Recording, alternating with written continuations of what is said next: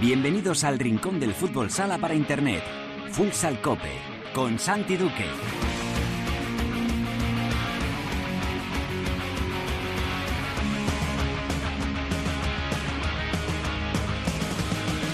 Hola, ¿qué tal? Bienvenidos a Futsal Cope, la casa del fútbol sala en cope.es.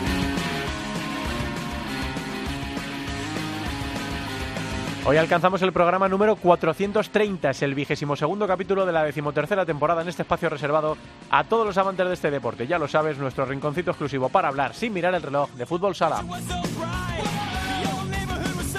La selección española consiguió ayer su pase para la ronda élite de clasificación para el Mundial 2024. Había una ronda principal con tres equipos y ahora hay una ronda élite con cinco grupos de cuatro equipos para obtener la plaza para un Mundial que sabemos que es en 2024 pero del que todavía desconocemos la sede. España ganó por 0-4 a Moldavia logrando pleno de victorias. En la tertulia charlaremos de la clasificación de España, del sorteo de la Final Four de la Copa del Rey que se celebra en apenas 20 minutos y de la jornada de regreso de la Liga Nacional de Fútbol Sala este próximo fin de semana. Y será también tema capital, tema principal, el proceso de profesionalización del futsal español. Lo vamos a hacer con la ayuda, como siempre, de Cancho Rodríguez Navia y hoy también de Gustavo Muñana. En Futsaleros por el Mundo, la directora Sendín nos lleva hasta Italia para hablar con un gran amigo de este programa, con Alex Yepes, jugador del Real San Giuseppe. Y acabaremos el programa repasando lo ocurrido en la primera división femenina y poniendo también el foco en esa Eurocopa que está a punto de arrancar y por supuesto lo que ha pasado en la segunda división. Todo preparado para empezar con Natalia Escobar en el control de sonido. Esto es Futsal Cope. No other name for you. Even though they call you by another, you were always G. And you light up the room. Ever since the first day you were here, you were always my G. And if the world is cruel, I will be the last one standing here to protect you. Don't grow up too soon. And from now until Yeah. forever, you were always my G. Yo, G. you probably won't even understand this. So I'ma try and paint the picture on the canvas. Just wanna tell you, you won't ever get abandoned. Can't lie, I started writing and got anxious. But you're my biggest blessing, what a life that I've been granted. One in a million, couldn't try it if we planned it. Don't mind me, just fly free in my G. Hoy vamos a escuchar a. Sheeran durante el programa porque está a punto de sacar su nuevo álbum, Substract, y ya tenemos algunos de los temas que van a formar parte de este álbum que va a salir a la luz la próxima semana. Es el quinto en el que usa un signo de, de suma, resta, multiplicación, división, etcétera, y el último de esta serie de los signos matemáticos, Dead Sheeran, que dice que este, eh, Substract, es su disco más acústico. Boat, para empezar el programa y para saludar ya, vamos a hacer una tertulia en dos tiempos. Hoy a Cancho Rodríguez Navia y a Gustavo Muñana porque tenemos muchas cosas de las que hablar. Hola, Canchito, ¿qué tal? Muy buenas tardes. Hola Santi, pues encantado y esperando a ver que hoy es muy atractivo el programa. Sí, tenemos muchas cosas de, las que hablar. Está también por ahí Gustavo Muñana. Hola, Gus. Saludos futsaleros, un placer estar aquí con todos vosotros en Bueno, igualmente. Vamos a empezar eh, charlando sobre esa clasificación de España, de, de lo más inmediato, esos dos partidos que eran prácticamente un puro trámite, eh, la goleada contra Chipre y la victoria ayer a domicilio contra Moldavia. Eh, lo venimos comentando en las últimas semanas, que estamos un poco desenganchados, desconectados de la selección, no por la selección en sí, sino por este formato tan raro de clasificación para el Mundial, entre, en ronda principal y en ronda élite. Entiendo que la ronda élite va a tener un poco más de nivel, entiendo que la ronda élite va a exigir un poco más a, a España. Pero bueno, lo que quieras decir, Cancho, de, esta fase de clasificación en la que España, eh, contra dos equipos que no eran fuertes, ha completado pleno de, victorias, con jugadores con caras nuevas como la de Raúl Jiménez. ¿Qué, qué quieres destacar, Cancho? Sí, sí, básicamente eso, ¿no? El objetivo cumplido era, era lo previsible, tanto aquí como en Moldavia, que el equipo diera la cara. Eh, es cierto que, que todavía queda mucho para esa clasificación de esos, esos. Tampoco sabemos los equipos que se tienen que clasificar, ¿no? Por eso que tú comentabas, que ya no sabemos si van a ser cinco, van a ser, depende si el torneo se juega en Europa o no se juega. Es decir, que es todo un poco un disparate lo que está pasando con, con, con el fútbol sala a nivel internacional. Pero en cuanto a la selección, eh, me parece que hay muchos, muchos eh, brotes verdes, cosas positivas, no solamente en los jugadores, ¿no? Yo no sé si estaréis de acuerdo conmigo, yo veo a, a, a Fede Vidal, sobre todo con la salida de, de Venancio, de todo lo que es el espectro del fútbol sala, le veo más liberado, ¿no? Yo creo que, que, que, está más tranquilo, está con esa confianza que le dio el presidente de la federación de continuar a pesar de los malos resultados y entonces, bueno, pues está con ese, esa hoja de ruta que nos tiene que llevar a ese mundial que no sabemos dónde se va a jugar. Gus, ¿cómo estás viendo tú a la, a la selección española en este trance hacia el Mundial 2024? Bueno, dentro de que fueron dos trámites y, sobre todo el primero de, ante Chipre, infumable, con, con esa goleada y tal, que, que, a veces este es un debate que existe mucho, es decir, estas goleadas eh, exhibidas por la tele no, no, nos hacen perder crédito, pero es que hay que jugar este tipo de partidos y yo creo que, que estuvo bien tirado jugarlo en, en Cáceres, en, en, Extremadura, es una tierra donde el fútbol sala tira, tira mucho, lleva muchos años sin representación en la élite y, y por lo menos pues se dieron un baño de masas ahí la selección y eso a nivel institucional. Luego en Moldavia pues eh, realmente era simplemente asegurar el, el, liderato que no se iba a perder eh, por hecatombe. Eh, entonces, con lo cual creo que a nivel deportivo eh, me gusta que Fede Vidal eh, ve, vea brotes verdes en Raúl Jiménez, en sobre todo Pablo Ramírez, que creo que va a ser muy difícil sí. moverla ahí de la posición de pívot. Creo que hay ahora mismo vacantes que en las piernas izquierdas, en las que eh, asoma Raúl Jiménez, Paul Pacheco con su marcha Valdepeñas ha perdido enteros, Borja Díaz no, no termina de aparecer, Eric Martelo no tampoco. entra tampoco, Catela tampoco, es decir, entonces ahí pues bueno, pues hay un casting abierto de, de piernas zurdas en el que a lo mejor podría entrar César de, de Jaén, Carlicos de, de Rivera, que es un jugador súper cotizado ahora mismo en el mercado. Entonces, bueno, pues eh, me hubiese faltado seguramente eh, una presencia de Manuel Piqueras en la posición de cierre y, y sobre todo ir, ir aligerando, entre comillas, y con el máximo respeto posible de, de años, de años y de veteranía al equipo en este, eh, en este tránsito que hay hacia, hacia esa incógnita de saber dónde se va a jugar este Mundial 2024, que creo que genera más emoción el, el conocer la sede del, del, del próximo Mundial que, que los propios partidos de la selección, porque sabemos que va a ganar. Sí es cierto que ahora de cara a la ronda a la ronda élite que, que, que, se va a sortear el, el 5 de julio, pues, pues ya podemos encontrarnos eh, con algunos cruces complicados y, y con algunos partidos de nivel. Y repito, creo que eso tiene que ser eso tiene que ser eh, explotado por la Federación para llevarlo a sitios estratégicos donde el fútbol sala pueda coger Ah, mirando. Sí, pero estaría de acuerdo Sí, sí, que, dale, dale, perdona, que, con, que con la ausencia de Rusia se simplifica también eh, esa clasificación, ¿no? Es decir, que creo que, que si España eh, no se clasifica en el grupo europeo para estar en ese mundial donde sea, eh, sería un fracaso. Sobre todo, digo, porque encima no está Rusia. Bueno, yo creo que eso yo, yo creo que eso yo no lo pongo, no lo pongo ni en duda, ¿eh? Ha habido ahí, claro. eh, ha habido históricamente ha habido algunos aprietos que hemos que hemos tenido y tal, pero yo ahora mismo, ahora mismo al día de a día de hoy no creo que no creo que España eh, tenga ninguna duda de estar en el mundial. Otra cosa es lo que hagamos en el mundial, Cancho, pero de estar en el en el mundial donde quiera donde quiera FIFA esconderlo, como diría Marcos Sorato, que os recomiendo que leáis que leáis el post de, de, de, de, de Pipoca, el técnico brasileño que estuvo en España, que fue jugador y que luego fue seleccionador campeón del mundo, que hace un post demoledor diciendo que, además con datos, diciendo que FIFA se dedica a esconder los mundiales para que la gente no vea fútbol sala y a llevarlo a los lugares más remotos Así y exóticos posibles. Me parto de la risa porque estaba buscando eh, datos y cosas sobre el Mundial 2024 de fútbol sala. Eh, y en Wikipedia, que ya sabéis que no es una fuente muy fiable porque lo puede, casi, casi lo puede editar cualquiera, eh, acaban de poner Copa Mundial de Fútbol Sala de la FIFA Nicaragua 2024. Bueno, entiendo que es un... No, sí es cierto, sí es cierto que en Centroamérica, Guatemala, eh, Guatemala, de, de ilustre recuerdo sobre todo para, Sí. para nuestro otro contertulio y para todo el fútbol sala español, eh, Guatemala, Guatemala estaría interesado eh, para darle un impulso allí al, al fútbol sala, pero pero yo si tuviese que apostarme al día de hoy una comida y sabiendo lo que lo que come Javi Jurado, Sati Duque y Cancho, creo que apostaría todo mi dinero a que Marruecos y, y África también. podría albergar Marruecos y el continente africano podría albergar el, el primer país en, en, en o sea, ser el, primer país en, en, en, que- en albergar un mundial de fútbol sala en el continente africano. Esto sí que se sabe que es del 6 de septiembre al 6 de octubre, ¿no? Eso, me, me imagino que eso sí que es un dato más fidedigno. Sí, eh, en un principio, en un principio sí. Te recuerdo que el, el último, el último mundial se, se trastocó. De momento no nos emparejan al fútbol. Al revés, cuando el fútbol se va a jugar a diciembre por el calor, que nosotros jugamos siempre en diciembre y enero, a nosotros nos ponen a principio de temporada después de la de la pandemia. Entonces, Mm. con lo cual, pues espero. Sí, yo ellos- creo que no. Yo, yo creo que no. Sí, Fi- FIFA de- deja huecos para las competiciones internacionales, nos movió, como bien dice Gustavo, de diciembre, que era donde se celebraban los mundiales, a, a octubre, pero eh, efe- como, como bien co- contesta eh, eh, Marcos Orato Pipoca, es decir, somos el- eh, lo penúltimo ¿no? en, en, en la- en las prioridades, con lo cual, si se encajan un sub-19, un sub-23, un femenino, no tengan la menor duda que lo van a, que lo van a mover.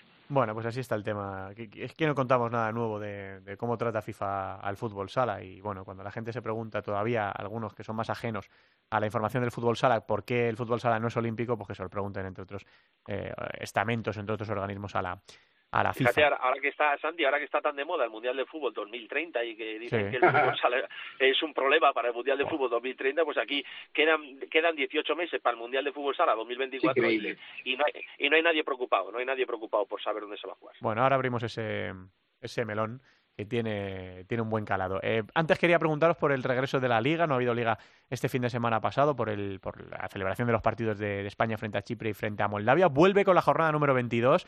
Eh, lo teníamos en, en, temperatura de cocción por, las cosas que están pasando en la Liga Nacional de Fútbol Sala, tanto por arriba como sobre todo por abajo, en la zona que quema, en la zona de los equipos que quieren evitar el, el descenso. Y vuelve el, con el sprint final eh, jornada número 22. Y estos partidos, viernes 10 de marzo a las 8 de la tarde, es decir, mañana Real Betis Futsal Rivera Navarra, para el sábado 5 de la tarde Barça Noya, a las 6 Jaén Viñalbali, a las 6 y media dos partidos, Manzanares Industria Santa Coloma y Movistar Interviso Queru Mantequera, a las 7 y media Sota Levante. Y para el domingo quedará a las 12 de la mañana el Mallorca Palma Futsal El Pozo Murcia Costa Cálida. Y a las 12 y media Jimby Cartagena Córdoba Patrimonio de la Humanidad. Eh, yo como no soy objetivo eligiendo qué me pone más eh, de lo que queda, ya sabéis que me pone más lo de abajo. Eh, os pregunto a vosotros, eh, Cancho, ¿en qué te vas a fijar de esta jornada número 22 o dónde están puestos los focos de este tramo final del campeonato? Sí, sí, sí, sin duda. Ya, yo no sé si me has contagiado tú o la propia clasificación, ¿no? Pero, pero es verdad, ¿no? Estaba mirando eh, los partidos y, y, hay tres partidos espectaculares por abajo, ¿no? El Real Betis Rivera, Quesos Hidalgo Industrias. Para mí este es el partido, el Quesos Hidalgo Industrias. A mí me gusta mucho, como bien sabes, mirar los resultados de la primera vuelta, mm. ¿no? Porque entiendo que hay que jugar un doble partido, ¿no? El que se juega en la pista y el que se juega con el con el marcador. En este caso empataron a cuatro, con lo cual fíjate si Quesos Hidalgo eh, le gana a, a, Industrias, no solamente le, se pegaría a un solo punto, ojo, quedaría 20 puntos e Industrias que está en un descenso preocupante, se quedaría un solo punto y con el gol a verás eh, perdido, con lo cual es firme candidato a entrar en la en la melé de los últimos partidos, ¿no? Y luego hay un Sota Levante también apasionante, ¿no? Eh, eh, eh los, los Pamplonicas ganaron en la, primera vuelta 2-1, eh, con lo cual está también muy ajustado. Si Levante consigue ganar en, en, en Pamplona, en Anaitasuna, y le hace por más de un gol, vuelve a complicar a, a, Sota, lo, lo, pega también a esa fase de roja de descenso y le hace respirar a Levante después de esa victoria después de tanto tiempo. Y ese Real Betis Rivera igual, ¿no? creo que el Real Betis tiene opciones de entrar en esa octava plaza porque tanto Noya como Bishoker eh, van a jugar con los de arriba, con Inter y con el Barça, con lo cual es probable que no puntúen si el Real Betis eh, gana este partido en casa ante, ante Rivera. Eh, bueno, pues también optaría a, por lo menos se, se desembaraza ya del descenso y podría optar al playoff. Precioso, lo de abajo, Gus, eh, con ese partido que es un poco llave, ¿no? Ese queso algo Manzanares Industrias. El Levante visita Sota y lo tiene muy difícil también Córdoba, porque al final esto va a depender de lo que empujen los tres de abajo, ¿no? De lo que empuje Levante, Manzanares y Córdoba. Y Córdoba visita Cartagena, Gus. Sí, eh, bueno, el, el alumno frente al maestro y en una situación complicada. José González frente, frente a Duda, a un, a un Jimby que, que ahora mismo los sus jugadores en la selección han rendido a un buen nivel. Eh, lo decía Bebe hoy en la página web de la Liga Nacional de Fútbol en una rueda de prensa que dio ayer, que las lesiones les están dando mucha continuidad y ese equilibrio que, que le faltaba. Yo creo que ahora mismo Jimby llega al tramo de la temporada eh, importante y fino, es a Final Four a, la vuelta de la esquina en abril de la Copa del Rey y los playoffs y puede, puede dar guerra. Y vamos a ver si, si Córdoba es capaz, después de esa, de esa victoria en la última jornada antes del parón, que fue absolutamente terapéutica, de seguir la escalada y de, salir de la zona de peligro. Yo la zona de abajo creo que la, ha tirado una fotografía muy buena eh, eh Cancho y, tan solo me gustaría añadir eh, que va a ser tremendamente emotivo el partido que juegue Levante en Anaitasuna porque hay un hay una hay una conjura en el vestuario Granota después del, del fallecimiento y mandamos nuestro más sincero pésame de don Pedro Catalán, consejero del Levante, que es el padre del presidente del Kiko Catalán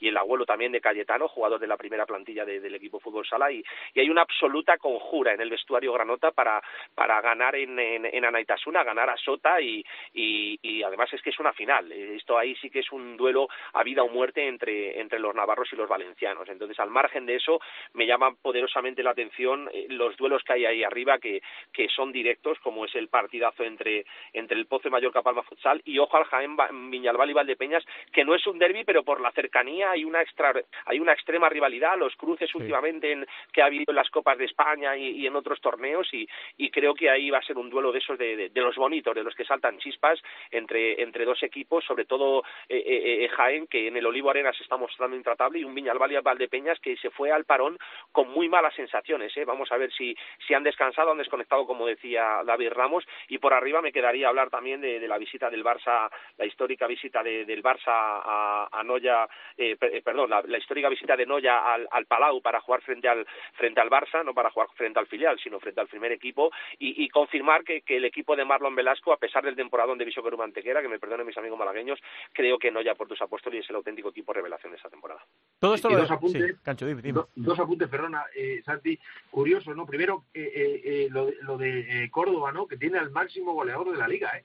Un dato curiosísimo, con Saura con 20 goles y que va además a jugar ante sus ex, pero lo, lo bajo que está. Y un apunte a lo que ha dicho Gus del Barça, que es probable que vuelva que vuelva cerrado, ¿no? Que empiece a tener eso esos es. primeros esos Eso es. primeros minutos, que eso que también es muy importante.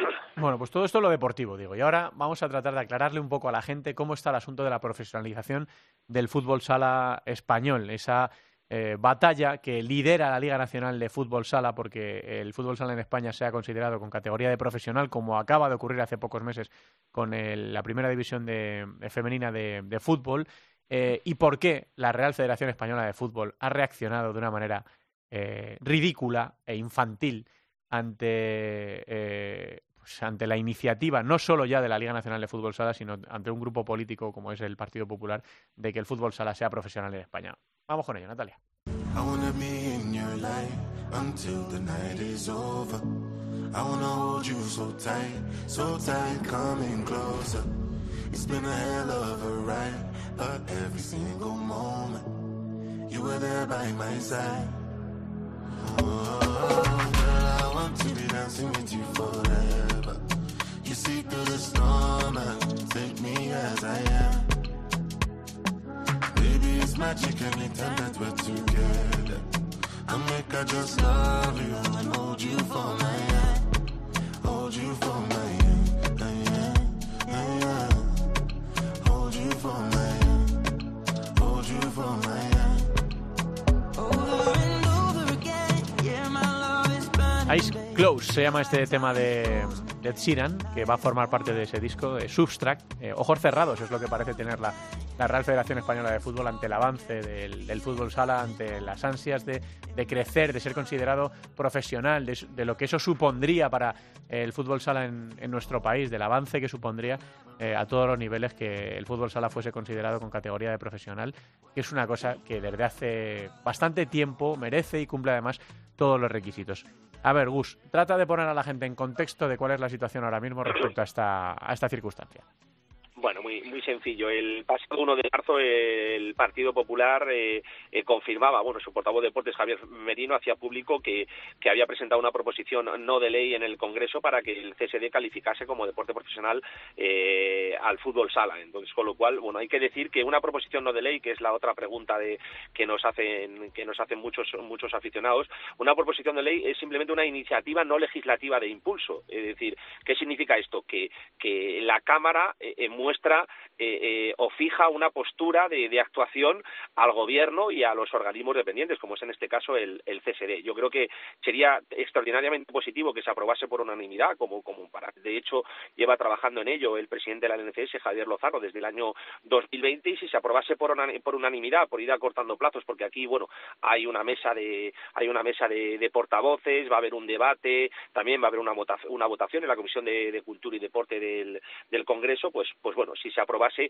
yo creo que el Consejo Superior de los Deportes no podría demorarlo más, estoy utilizando palabras de Javier Merino, la clasificación de deporte profesional, entonces de cara a la próxima, de cara a la próxima temporada. ¿Eso qué supondría? Yo creo que aquí es donde, aquí es donde creo que hay que abrir el, donde creo que hay que abrir el, el melón y es importante. Si el CSD eh, considerase al fútbol sala como deporte profesional, eh, Cancho, eh, la, la L, el fútbol sala español eh, pasaría a depender orgánicamente de la Liga de Fútbol.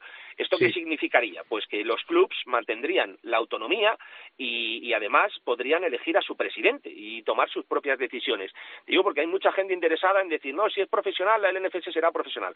La LNFS es una asociación de clubs que podría pilotar, coordinar, ayudar, cooperar o asesorar en, el, en la creación de una liga profesional, como, como hizo la Asociación de Clubs de Fútbol Femenino con la Liga F, que son dos entidades absolutamente diferentes. Digamos que si el fútbol sala, que es lo que pide Javier Merino, el fútbol sala se hace profesional, eh, el, el, el Consejo Superior de los Deportes eh, le da esa calificación, pondría en marcha una serie de estructuras que ya están engrasadas, porque así se hizo con la Liga F y así se hizo con la Soval, para la creación de unos estatutos, la, la, eh, fijar unos procesos electorales y la constitución de esa liga profesional, que tendría que tener, repito, unos estatutos, un ordenamiento jurídico, pero sí es cierto que pasaría, según la nueva ley del deporte, a depender orgánicamente de la Liga de Fútbol. Eso nos liberaría, obviamente, de la Federación Española Fútbol, con la que posteriormente habría que firmar un convenio de colaboración, pero ya de tú a tú, en esta situación tan anómala, en esta distopía que se generó a partir de 2019, equipos de la NFS, equipos de la red, aquí no manda nadie,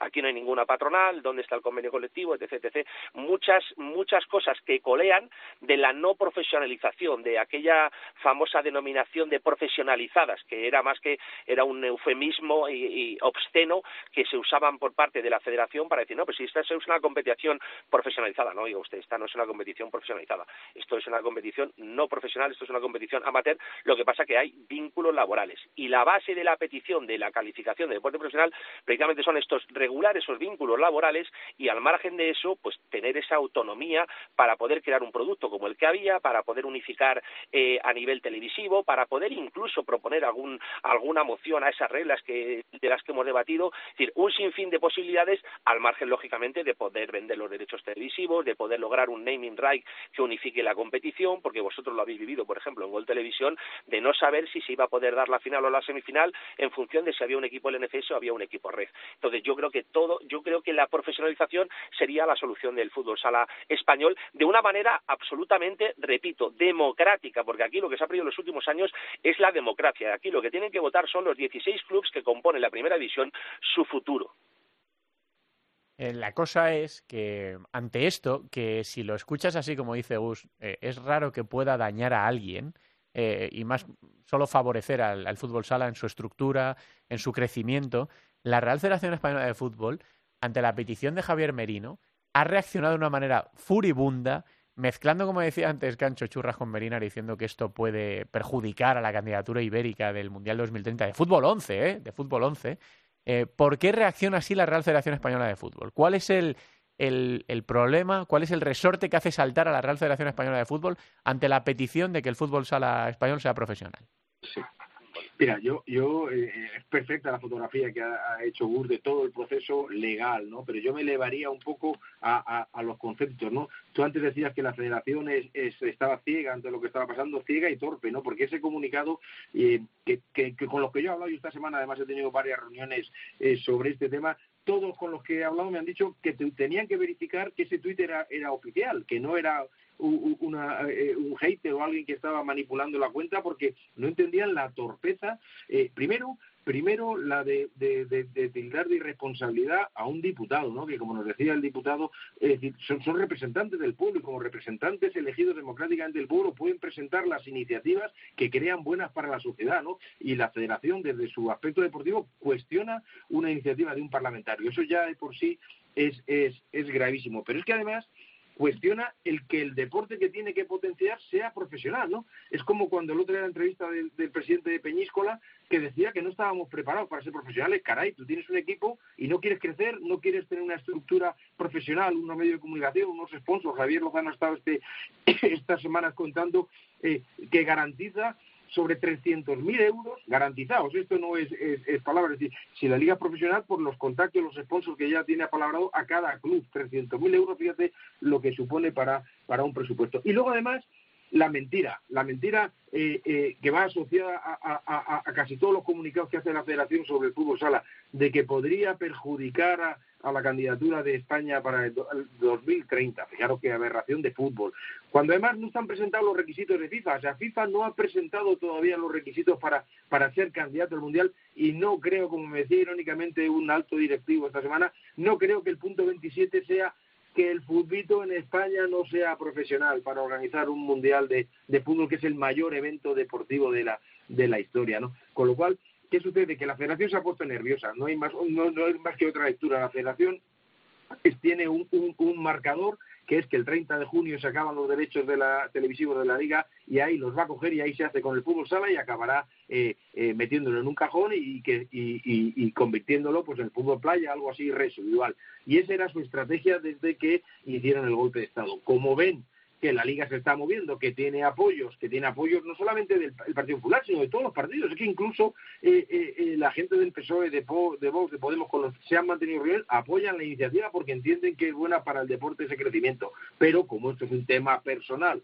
de- del señor Rubiales y de Andreu Camps contra eh, Tebas en primera instancia y Javier Lozano por, por, por, por proximidad, pues entonces se han puesto nerviosos y el nerviosismo ya sabes que lo que conlleva es cometer errores.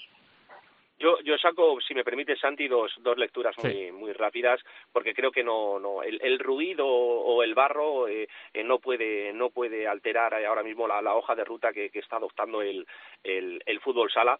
Eh, la certificación de que a nivel político esto no se puede eh, no puede quedarse en el tintero, es decir, a- a- el PP ha sido valiente, ha llevado la iniciativa, pero la LNFS y Javier Lozano ya ha anunciado que van a buscar el consenso, la unanimidad, como se hizo, por ejemplo, Claro. con la Soval o sobre todo con el fútbol femenino. Entonces, es la constatación política, os recuerdo que en mayo hay unas elecciones y en diciembre también, nadie puede votar en contra del avance y del progreso que esto supone. Lógicamente, la federación sabe de primerísima mano que, eh, que, que lo que lo que anunció lo, lo que anunció la Javier Lozano, es decir, eh, que el fútbol sala pasaría a depender orgánicamente de la liga. Y eso para ellos, en un momento en el que encima la primera red de fútbol o, o lo, o lo que sea, el experimento ese, está en una está en una situación crítica, pues perder el fútbol femenino, perder el fútbol sala y la primera red, pues entonces con lo cual realmente eh, nos, nos meten en ese frente de guerra del que el fútbol sala tiene que salir rápidamente. No podemos ser un daño colateral de ningún tipo de guerra. Nosotros tenemos que, repito, buscar el consenso, buscar la unidad, buscar un camino común para, para todo el mundo y en el que el fútbol sala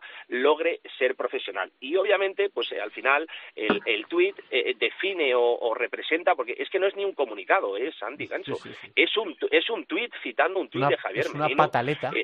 Claro, es decir, a mí, claro, Sí, a mí me gustaría que me, a mí, a mí- a mí- claro, sí, sí, es el perfil, a, mí me gustaría saber o, o poder hablar con alguien que lleva la comunicación institucional. He hablado con mucha gente porque sabéis que a nivel político, eh, eh, obviamente, eh, eh, al margen de fútbol sala, manejo fuentes políticas y, y a nivel político ha llamado mucho, mucho, extraordinariamente la atención el- el- la falta de respeto absoluta hacia la labor de, de un diputado de un grupo municipal Exacto. ojo que, que, que se vierten acusaciones muy muy gruesas ¿eh? Eh, sobre el tuit de Javier Menino habla de, de intereses eh, de que se esconden de- detrás de los intereses de, se niega a escuchar y hablar con, con la red proposiciones no de ley para perjudicar a la red. Entonces a mí me pareció impecable el comunicado de la Liga Nacional de Fútbol Sala diciéndole al presidente Luis Rubiales oiga por favor explique pormenorizadamente por qué una por qué pero- una proposición de ley que es algo que que es algo que tienen que hacer que están obligados a hacer los grupos políticos en el Congreso de los. Diputados afecta a la Federación Española de Fútbol y, y, y simplemente decir que también que explique detalladamente lo que ha dicho Cancho, o sea, por qué el fútbol sala, por qué la profesionalización del fútbol sala puede afectar al Mundial de Fútbol 2030 y con esto y acabo Cancho Santi, voy a citar a Marman, a Marmen Chen, que es un periodista de reputado prestigio de una página como es Tu Playbook, uno de los medios deportivos y económicos más influyentes de ese país, que retuiteó el tuit de la federación diciendo el Mundial de 2030 se ha convertido en el comodín de la llamada para la federación. Es que Claro. eh, Vale, hablan en nombre del fútbol español. Esa cuenta Eso. habla en nombre del fútbol español cuando parece la pataleta de, de alguien que de repente ve peligrar el chiringuito absurdo y ridículo que tienen montado ahora hace un tiempo para un deporte al que además están maltratando. Porque la pregunta que se, que se hace todo el mundo es, si también lo está haciendo la Real Federación Española de Fútbol, ¿por qué se marcha el fútbol femenino de la Real Federación Española de Fútbol? Si también lo está haciendo la Real Federación Española de Fútbol, ¿por qué tienen cabronado a todo el mundo del fútbol sala en España? ¿Por qué tantos frentes abiertos? ¿Por qué el tufo de, de- de- de delito? ¿Por qué es presunción de inocencia por delante y todo lo que tú quieras? Pero ¿por qué las reuniones en el chalet de Granada? ¿Por qué? ¿Por qué? ¿Por qué todo esto? ¿Por qué la gente quiere, por qué la gente huye despavorida de lo que hace la Real Federación Española de Fútbol? Eh, y, y- y se permiten ese tuit de barra de bar con la cuenta oficial del fútbol español. Es tremendo, Cancho. Es tremendo. Exacto. Es que es que, Santi, es que es lo que tú dices, porque ni siquiera era la cuenta del fútbol sala, que podría tener Sí, sí, sí. Un, un menor recorrido, es que es la cuenta eh, eh, oficial, ¿no? Y aparte, en, e- en ese ventilador de mentiras, de mentiras, en ese tuit le quite que se niegan a hablar, si Javier Merino se ha reunido con Andreu Camps, ha tenido reuniones con Andreu Camps, o sea que es que ellos embarran, embarran, embarran permanentemente, quieren crear confusión, pero aquí han tocado un hueso, ¿no? Porque hasta incluso en las redes sociales, que ahora mismo son un auténtico termómetro de lo que pase con sus, con sus defectos, pero son un termómetro, hasta la gente que apoyaba en esta Claro. supuesta guerra, eh, eh, estos bandos a, a la Real Federación de Fútbol, dicen, pero ¿cómo que no quieren que seamos profesionales? Claro. No están priorizando el objetivo principal que es el deporte. No, no, están priorizando esos intereses que comentaba Gus en, e- en esa, en esa guerra y además con el antecedente de que no es que el fútbol femenino haya- se haya querido ir y nos queramos ir nosotros, es que el fútbol, la primera red de fútbol, es una ruina. Sí, es una ruina oficial con, con quiebra de, de equipos y que se están planteando el aborto este que han, que han hecho eh, acabar yéndose para atrás, con lo cual no, es, no les debe extrañar que la gente quiera huir de un sitio en el que les maltratan. Esto por si acaso alguien tenía dudas ¿eh? del maltrato sistemático y generalizado de la Real Federación Española de Fútbol al fútbol sala. Eh, ese tuit es tan torpe porque confirma efectivamente que les da igual. Que les da igual, que es una cosa que ya sabemos, yo creo que todos los que estamos un poquito cerca ya lo sabemos, eh, seas simpatizante de la Liga Nacional de Fútbol Sala o no, eh, como dice Cancho, a mucha gente que eran auténticos talibanes contra la LNFS se les está cayendo la venda de los ojos y están diciendo, pero madre mía, pero ya no solo con esto, sino con, mil cosas Es que, está haciendo la es que hay, Federación. hay que hay que yo creo que hay que enmarcarlo todo temporalmente. Ahora hay que tener una visión periférica del, del conflicto esto que mucha gente ha llamado la guerra que yo siempre he sostenido de manera metafórica que era una invasión igual que Rusia Ucrania. O sea es decir el fútbol sala no puede ser el Donbass para negociar con él de dame el Donbass y se acabó la guerra y volverá a bajar el precio de la gasolina no hombre no.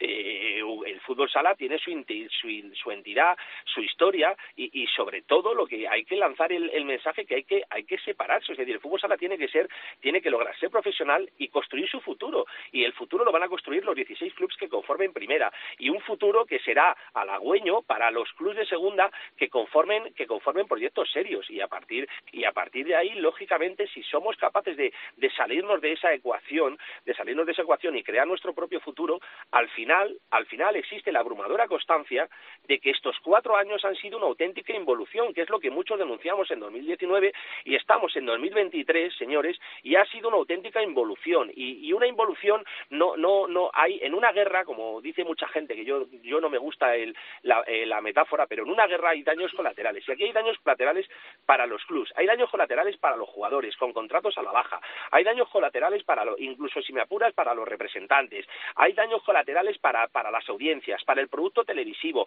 para eh, para tenders que quedan desiertos como los que convoca la Federación Española de Fútbol. Es decir, el producto se ha devaluado extrema- extra- hasta el extremo de que lo que se firmó hace unos años, que era un contrato de cuatro temporadas por cinco millones de euros en la Liga Sports TV, a día de hoy me parecería impensable si no se logra la profesionalización. Y todo lo que no sea la profesionalización nos condena a la mediocridad, a ser el hijo tonto de la, el hijo tonto del fútbol en la federación y sobre todo nos condena a las galeras del oscurantismo y la mediocridad.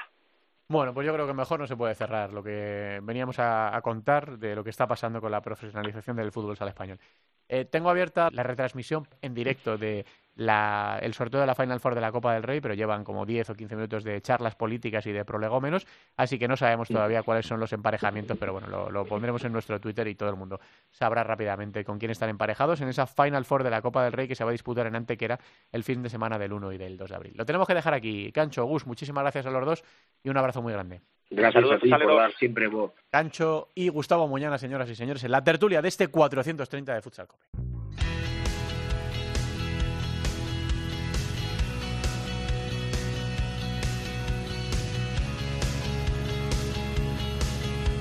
En Futsal Cope, futsaleros por el mundo.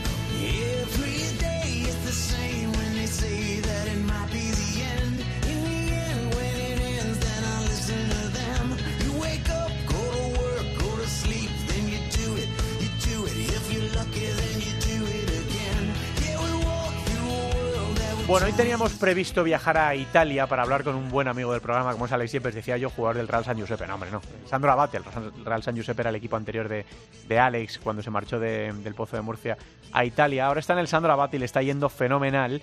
habíamos quedado con él, pero a veces pasan estas cosas, ¿no? Porque el programa lo grabamos en podcast, pero lo hacemos como si fuera en directo y no conseguimos dar ahora mismo con, con Alex, estamos en- teniendo algunos problemas con la comunicación, así que yo creo que lo vamos a emplazar para la semana que viene. Pero sí que quería que la directora Sendín nos contara, os contara a todos cómo le está yendo esta temporada al Sandro Abate de Alex Yepes. Teresa, ¿qué tal? Muy buenas. Muy buenas, ¿qué tal? Pues eh, no le puede ir eh, mejor a- al bueno de Alex Yepes. Está eh, como uno de los eh, máximos goleadores de toda la Serie A italiana. Está en esta segunda posición de la tabla de goleadores. Así que haciendo esas delicias del fútbol sala italiano, el bueno de, de Yepes. Y en cuanto a su equipo, pues está en, en, quinta posición en la, en la tabla, ahí asentados en esos puestos de, de playoff.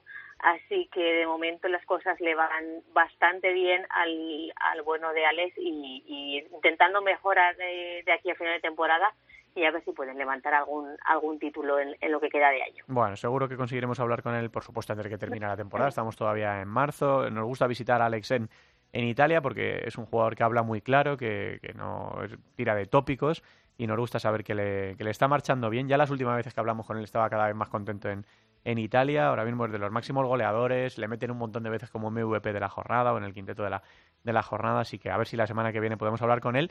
Y los que sigáis su cuenta de Twitter, arroba Alex Ciezano, veréis que también habla y opina mucho, se moja mucho sobre la actualidad del, del Pozo Murcia. Eh, no tuvo la mejor salida de Murcia y bueno, pues eh, creo que para los seguidores del Pozo eh, es interesante también conocer las opiniones de Alex porque aunque puedan resultar un poco polémicas, eh, da su opinión sobre, pues, sobre salidas de jugadores o sobre rumores o sobre fichajes o sobre entradas. Así que ya digo que es un jugador que no deja indiferente a nadie. ¿Qué más tenemos eh, eh, en otras noticias de, la semana, Teresa? Pues seguimos viendo cómo van eh, las ligas europeas en este tramo del el último trimestre de la, de la temporada. Y si nos vamos hasta Alemania, vemos como eh, gente como Gonzalo Ruiz y como eh, Miquel están pe- peleando por esa permanencia en la, en la Bundesliga. Y Alberto Rodríguez está peleando por los eh, puestos de playoff. Así que en, en Alemania tenemos mucha sangre española que está peleando por, por cosas buenas y por estar en esa máxima categoría y, y cosechar eh, títulos, así que mucha suerte para, para ellos. Y se- nos vamos un poquito más al, al norte, nos vamos hasta Finlandia, porque allí Alejandro San eh, Bernabé está eh, entrenando a su equipo, a la Futsal, y están terceros en esa tabla eh, clasificatoria, así que también con miras a, esos puestos de, cabeza y a pelear por, por títulos y por cosas buenas este, este año. viajes que tenemos pendientes eh, iremos haciendo, ya digo, en todas las semanas que todavía nos quedan hasta el final de temporada con la posibilidad de seguir visitando a la gente que estáis fuera y, nos gusta que os sintáis cerca y en eso está siempre Teresa eh, dando todo su, su apoyo y arropando desde, desde aquí, desde la distancia, en época en la que empieza efectivamente la cosecha de, de títulos y nosotros tenemos preparada ya la carretilla para ir recogiendo todo lo que vayamos ganando por ahí, que suele ser mucho. Bueno, por la semana que viene volvemos a intentar dar con Alex, que nos hemos quedado con ganas de hablar con él. Gracias, Teresa, un beso. Un beso, hasta luego. Venga, vamos a ver qué nos cuenta Alba, que ya está nerviosa con el inicio eh, incipiente de esa Eurocopa femenina. Damn. With your sexy ass. Let me holler at you. It's one of those kind of nights. Yes. S-L-I-M, S-H-A-D-Y, I'm H-I-G-H. Yeah, baby, hi. I'm not afraid of heights. And your B-O-D-Y, you C-R to the A-C-Y. The G-U-I with the mother F-U-C-K-I-N-C. J-I-N-S-A-W in the W-H-I-S-K-E-Y. And I don't want to trouble you, wait.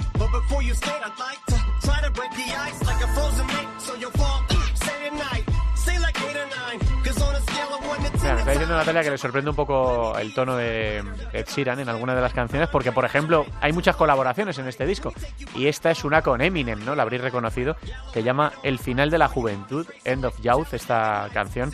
Que nos sirve para dar, eh, para saludar a, a Alba Da, que está con un montón de frentes abiertos y ya nerviosa ante esa inminente, decía yo, incipiente, inminente eh, Eurocopa femenina que está a punto de disputarse el próximo fin de semana. Vienen partidos amistosos para España y ya la cuenta atrás para, para buscar una nueva Eurocopa para nuestro país. Hola Alba, ¿qué tal? Buenas tardes. Buenas tardes. Pues como dices, muy nerviosa porque ya queda poquito y ya se está viendo ahí que llega el partido. Entonces, cuando ya se ve que está ahí cerquita, ya los nervios empiezan a surgir por el estómago, de ir arriba. Sí, sí, sí. Bueno, vamos a repasar primero, vamos a cerrar cómo dejamos la liga antes del parón por, por el europeo y luego ya nos metemos eh, a analizar un poquito más eh, ese europeo que va a enfrentar, eh, que va a afrontar España el próximo fin de semana. Alba. Pues yo no sé si es por el europeo o qué, pero lo que es cierto es que en las últimas jornadas siempre ha habido alguna sorpresa de algún equipo de arriba que falla, cosa que no es nada, nada, nada habitual en toda la temporada. Por lo tanto, que haya pasado en las tres últimas jornadas quiere decir que igual esas jugadoras ya están pensando en la Eurocopa o no sé si ese será el, el, significado o qué, pero Burela ha vuelto a perder.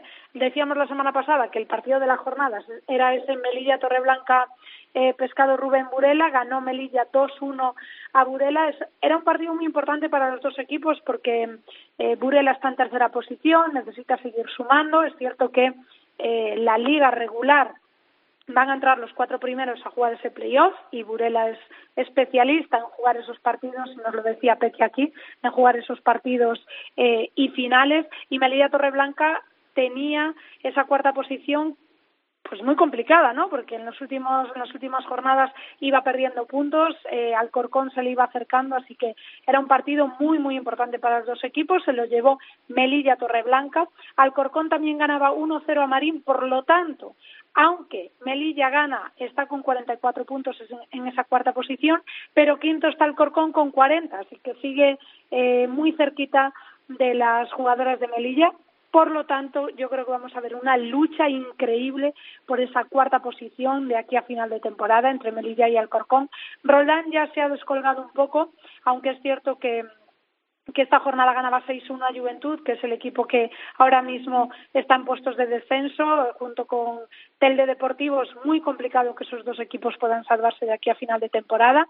También ganaba Atlético Carnero 1-5 a Urense en Vialia, un resultado que aunque es abultado es esperado por la posición que siempre eh, Atlético Navalcarnero tiene en la liga y porque siempre afronta los partidos importantes marcando goleadas. Empataba Leganés 5-5 frente a Móstoles, ganaba muy importante también esta victoria de Sala Zaragoza 4-2 a Vías Amarelle, porque ahora mismo están a un punto de alcanzar la permanencia. Sala Zaragoza está luchando por quedarse en primera división. Rayo Majadahonda ganaba 2-1 a Alcantarilla, también un resultado sorprendente. Y Pollo Pescamar ganaba 3-1 a Telde Deportivo que esto deja Atlético Navacarnero primera posición, 58 puntos, a cuatro puntos está Pollo Pescamar en segunda posición, tercero Burela a ocho puntos de Futsi y como decíamos en cuarta posición está Melilla Torreblanca. Por abajo ya decimos que Juventud y Telde Deportivo tienen muy complicado la salvación, pero ese puesto que sería qué equipo descendería, Sala Zaragoza está ahora mismo en esa posición, pero está a un punto Leganés, a dos puntos Viases Amarelle y a tres puntos Rayo Majadahonda, que son esos equipos que van a estar también luchando por esa zona baja. Así que muy emocionante la parte de arriba, pero ojito también con la de abajo, que hay muchos equipos implicados a ver quiénes eh, consiguen quedarse en primera división y quienes eh, pues tendrán que luchar por volver a ascender. Y así dejamos eh, el asunto centrados ya en el europeo. Juega España contra Brasil mañana y pasado, Alba, antes de afrontar la Eurocopa. Cuéntame todo lo que creas que la gente tiene que saber respecto a esa preparación de España y el europeo que, que está por venir. Bueno, creo que el rival es el mejor rival para preparar la Eurocopa porque hoy en día es la selección más fuerte a nivel mundial, por lo tanto tienes que prepararte para una competición como la europea, que es cierto que aunque hemos ganado en las dos competiciones, las dos ediciones anteriores, nos enfrentamos en semifinales a Portugal. Es decir, podemos no jugar la final, porque Portugal es nuestro rival a batir. Por tanto, creo que es una decisión muy acertada que estos partidos sean frente a, frente a Brasil, porque además eh, siempre nos cuesta bastante ganarle, aunque en la última edición lo conseguimos hacer eh, por fin, pero mm, creo que va a ser, bueno, van a ser dos partidos increíbles en los que podemos ver a las mejores jugadoras del mundo. Se van a disputar los días 10 y 11 de marzo, es decir, mañana y pasado. Y los dos frente a Brasil. Se van a jugar en Mallorca, ya está la selección allí, ha viajado hoy. Eh, mañana jugarán a las 7 de la tarde. El eh, sábado van a jugar a las 4. Los dos partidos se van a poder seguir por teledeporte. De aquí van 16 jugadoras convocadas, Claudia Pons tiene que hacer dos descartes para la Eurocopa, solo pueden ir 14. Veremos a ver si uno de esos descartes es la portería, que a veces eh, ahora mismo lleva tres porteras y a veces se considera que llevar dos es adecuado. Por lo tanto, siguiendo un poco la eh, no sé, las otras convocatorias de Claudia Pons podría ser que Silvia Aguetti y Marta Balbuena sean las porteras elegidas. Veremos cuál sería el otro descarte en caso de que uno sea la portería.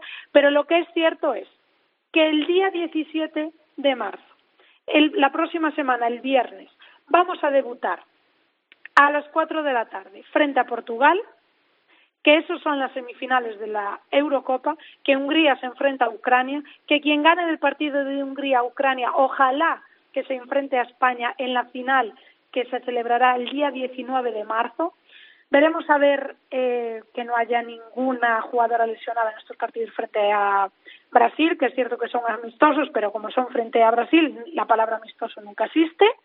Por lo tanto, veremos que, o esperemos que ninguna de esas jugadoras se caiga por lesión y que sea Claudia Pons la que tenga que decidir, que tampoco me gustaría estar en su eh, posición de tener que decidir que dos jugadoras se queden fuera, porque creo que, que las que están ahora mismo ahí son increíbles todas. Y bueno, yo la próxima semana hablaremos con alguna de las jugadoras que ya estarán en Hungría porque viajan el día 14 de marzo. Así que la gente a partir de ahora muchos nervios, mucha emoción, que sigan mucho a la selección porque pueden seguir los partidos del eh, viernes y sábado frente a Brasil y que apoyen muchísimo, muchísimo, muchísimo a la selección el viernes que viene frente a Portugal en esas semifinales de la Eurocopa. Podemos hacer historia de nuevo, podemos estar en una nueva final y podemos ganar una nueva Eurocopa. Dos ediciones anteriores, las dos las ganamos. Ojalá esta sea la tercera y sea también la tercera de España. Así que yo estoy ya nerviosa y imagino que el resto de gente que sigue el fútbol sala femenino lo estará también. Tenemos dos partidazos para meternos en ambiente ya, viernes y sábado, y la próxima semana pues empieza lo bueno. Y ahí será cuando analicemos exactamente cómo han ido los amistosos ante Brasil y cómo va a ser ese partido ante Portugal de las semifinales de esta tercera Eurocopa. Así que la semana que viene, más ya en esta recta final para que España busque el oro europeo. Gracias, Alba. Gracias. Nos queda la segunda división.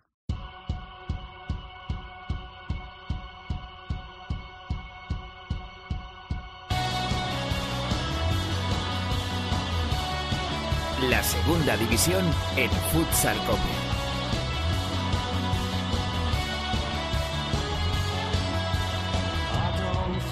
Se disputó la segunda división este pasado fin de semana, jornada número 21, con estos marcadores. Gran Canaria 4, El Valle 3, Bisontes Castellón 1, Leganés 1, Unión África Ceutí 4, Burela 3, Sala 10 Zaragoza 1, Peñíscola 2, Sala 5 Martorell 4, Full Energía Zaragoza 7, Real Betis Futsal B 5, Barça Athletic 4, Alcira 6, Atlético Benavente 1 y Oparrulo Ferrol 3, Elegido Futsal 3. La clasificación sigue, por supuesto, encabezada por Peñíscola con 61 puntos. Peñíscola muy pendiente también de ese sorteo de la Final Four de la Copa del Rey. Hace un momento lo comprobé y seguían los discursos.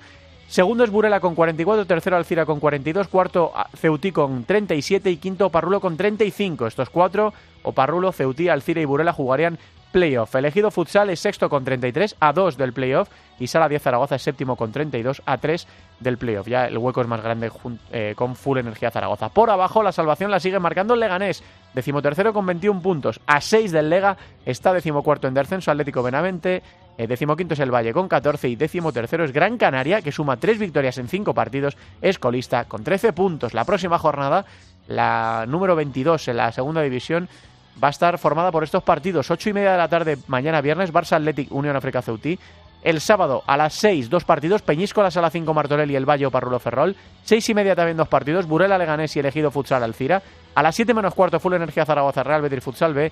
A las 7, Gran Canaria, Bisontes de Castellón. Y el domingo a las 6 de la tarde, Atlético Benavente, Sala 10 Zaragoza.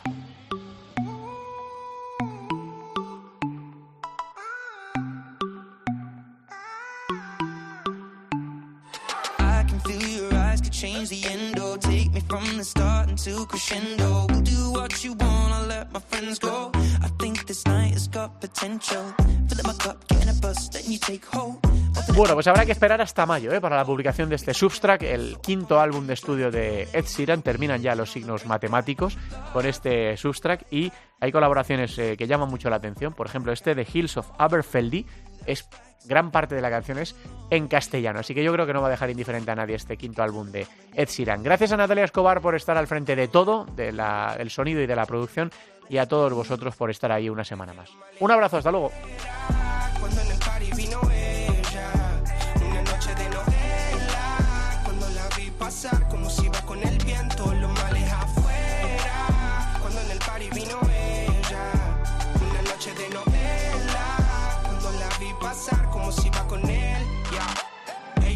Contigo el tiempo pasa lento. Take me from the start until crescendo. Y me está costando cuando duermo. I think this night has got potential. Hey, contigo el tiempo pasa lento. Take me from the start until crescendo. Y me está costando cuando duermo. I think this night has got potential. Y si salgo pa' los bares, ¿cómo no hablarle? Si me dice que no tenga miedo a equivocarme. Una noche bella, ella no deja el baile. Y yo como tonto que no dejo de mirarle. Salgo pa' los bares, ¿cómo no hablarle? Si me dice que no tenga miedo a equivocarme. Una noche bella, ella no deja el baile. Y yo como tonto que no dejo de mirarle. Lo maneja. La división de honor, la división de plata, el fútbol sala femenino, los jugadores españoles fuera de nuestras fronteras, la selección, todo el fútbol sala en cope.es, futsal cope.